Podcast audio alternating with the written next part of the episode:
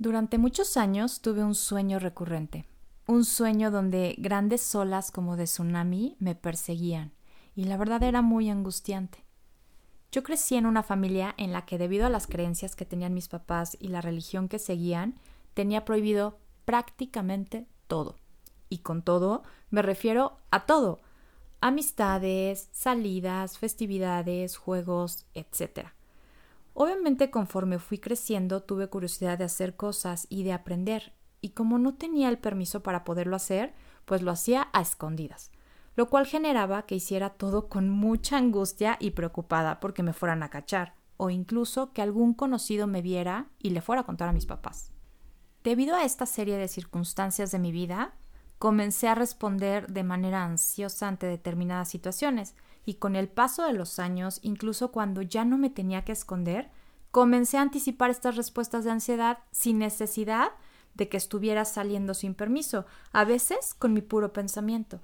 Y poco a poco las fui generalizando en otras situaciones, como cuando salía con mis amigas aunque ya no tuviera que pedir permiso, dando lugar a un estado casi permanente de ansiedad. Y sí, con el tiempo me di cuenta que mi ansiedad eran estas grandes olas que me perseguían en mis sueños. Mujer, psicóloga, esposa, mamá, amiga, emocional, sensible, todo al mismo tiempo y todo en esta vida. Yo soy Vi Morales. Todo lo que soy y voy descubriendo de mí me enseña cómo amar el caos.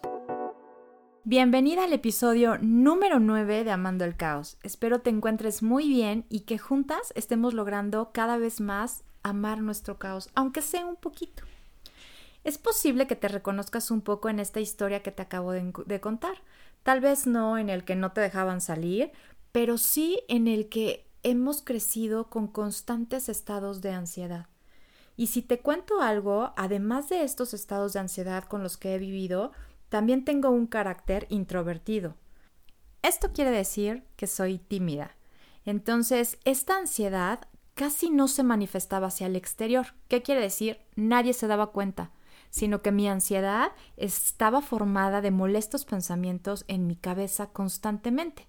O sea, lo que viene siendo que mi cabeza le daba vueltas sin poder parar, y esto hacía que estuviera en estado de ansiedad constante. Y mucha gente me decía, ya me gustaría ser como tú, que parece que nada te afecta, eres alguien muy tranquila.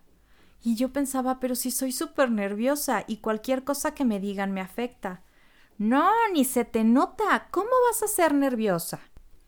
¿Tienes ansiedad siendo psicóloga? Pues sí, pensar que una psicóloga no puede padecer algún tipo de problema como de la ansiedad es como pensar que un médico no puede resfriarse. Ni los psicólogos ni ningún otro profesional estamos exentos de sufrir problemas de la salud. En mi caso, pues era los pensamientos ansiosos constantes que yo tenía. Un día vi un reportaje, un documental, donde los surfistas surfeaban en grandes olas que parecían de tsunami y eran olas como las que yo tenía en mis sueños. Y en este documental decían, el surf nos permite evadirnos. En general, en el agua no pensamos en nuestros problemas, estamos en un estado mental de calma y solo nos preocupa surfear la próxima ola que venga.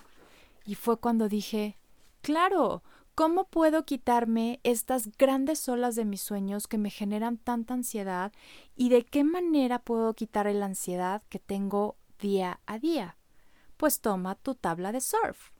Si de algún modo te suena esta historia, te aconsejo que sigas escuchando. Mi deseo con este episodio es ayudarte a comprender algunos conceptos básicos de los estados de ansiedad que vivimos normalmente, ¿Y cómo podemos utilizarla como una tabla de surf para esas grandes olas de ansiedad que nuestro caos genera? Por eso, empecemos por el principio. ¿Qué es la ansiedad? La ansiedad es un estado de alerta de nuestra mente que se desarrolló para reaccionar si hay peligro. Se activa cuando tu mente está sintiendo peligro.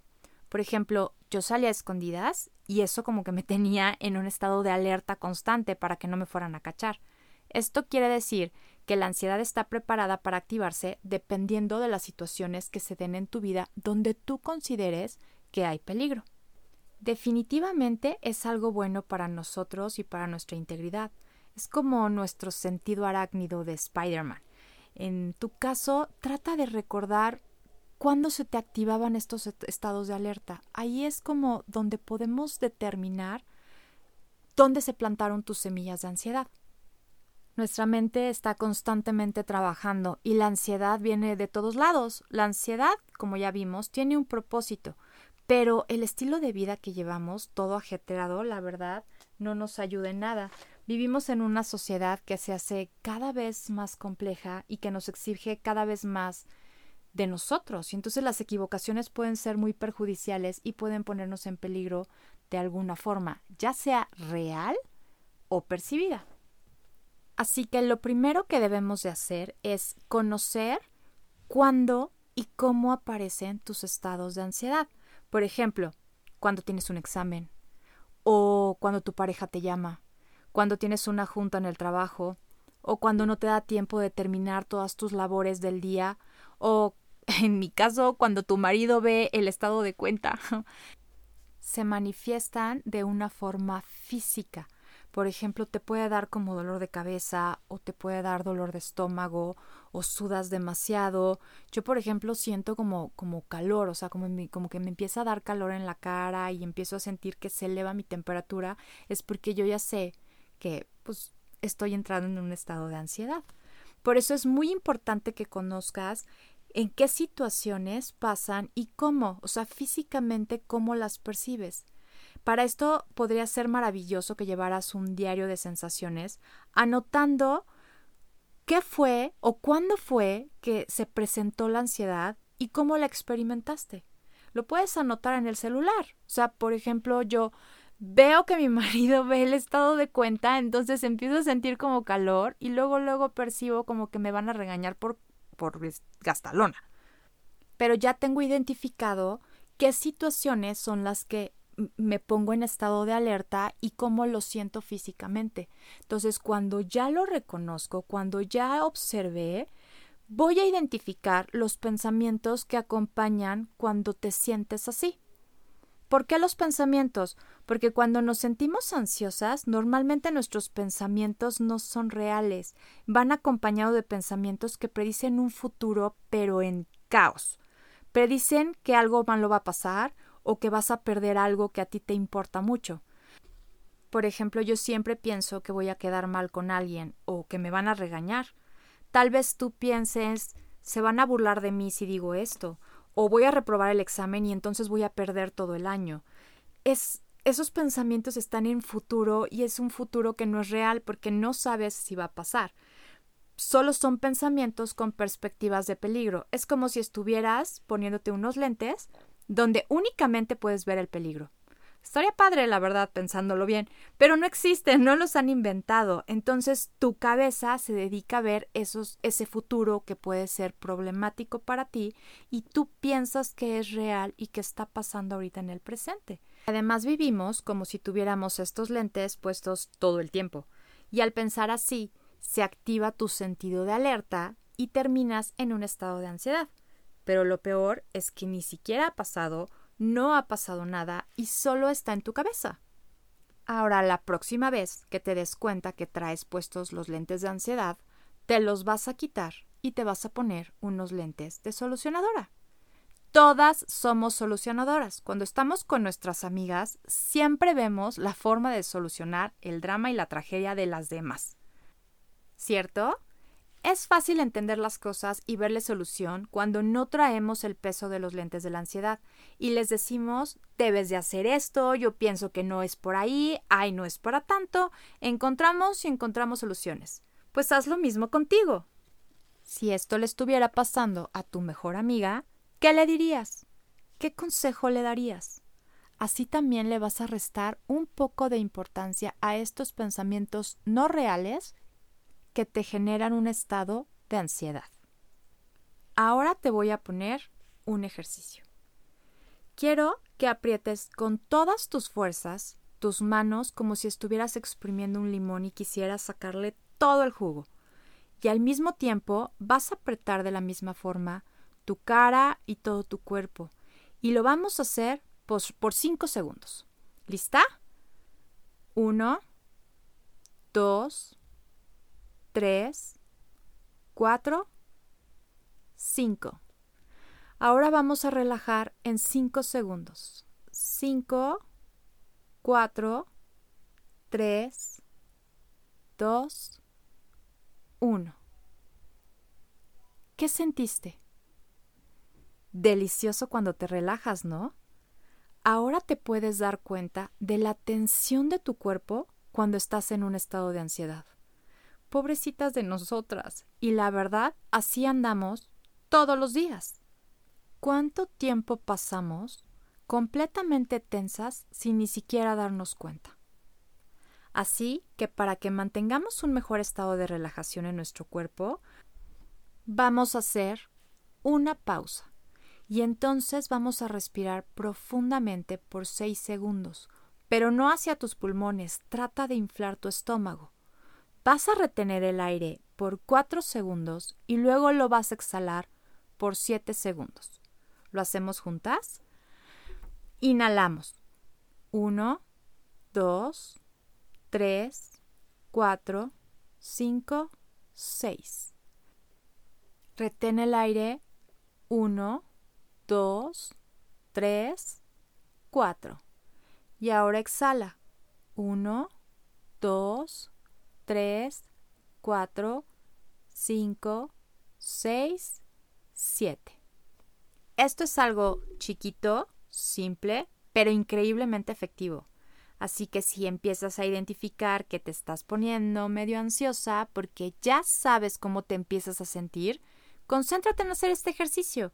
Si te cuesta trabajo visualizarlo o estás muy metida con tus pensamientos, en mi Instagram te voy a dejar un video con este ejercicio, que no sabes cómo ayuda, y si alguna vez lo necesitas, ahí está para ti. Ahora vamos a un último paso, que para mí es el más importante de todos. Confiar en tu presente. Vivimos en incertidumbre total y no siempre sucede lo que queremos, pero sin importar qué está pasando alrededor, es tu responsabilidad estar bien en el presente. La incertidumbre del futuro que nos genera mucha ansiedad y miedo, y más en estos tiempos con lo que estamos viviendo en este 2020, pero lo que está dentro de ti está completamente en tu control. ¿Cómo vas a actuar ahora? Tú decides el nivel de caos, Tú decides si la incertidumbre la ocupas como una tabla de surf para poder surfear en estas grandes olas de la ansiedad y concentrarte en lo que sí tienes en este momento. Recuerda siempre que la ansiedad en un grado moderado puede ser muy beneficiosa y adaptativa. Si sientes que la ansiedad son estas grandes olas como la de mis sueños, toma tu tabla y aprende a escuchar tus olas, cuándo llegan y cómo llegan. Observa los pensamientos que generan. Recuerda, todo está en tu mente. Y haz la pausa para poder cambiar los lentes. Y respira cuantas veces lo necesites.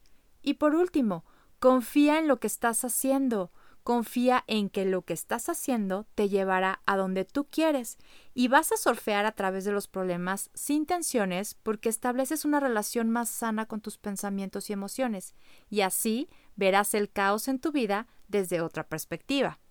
Esto es algo importante que te diga, así que como una nota así en rojo, la preocupación de estar expuestos a situaciones que pueden dañarnos y que no podemos evitar son la semilla del estrés y la ansiedad. La ansiedad, si se hace algo habitual y algo con lo que no puedes lidiar ni lo puedes manejar, deja de ser una sensación adaptativa y se convierte en algo que ya puede afectar tu vida diaria, tus relaciones, tu trabajo.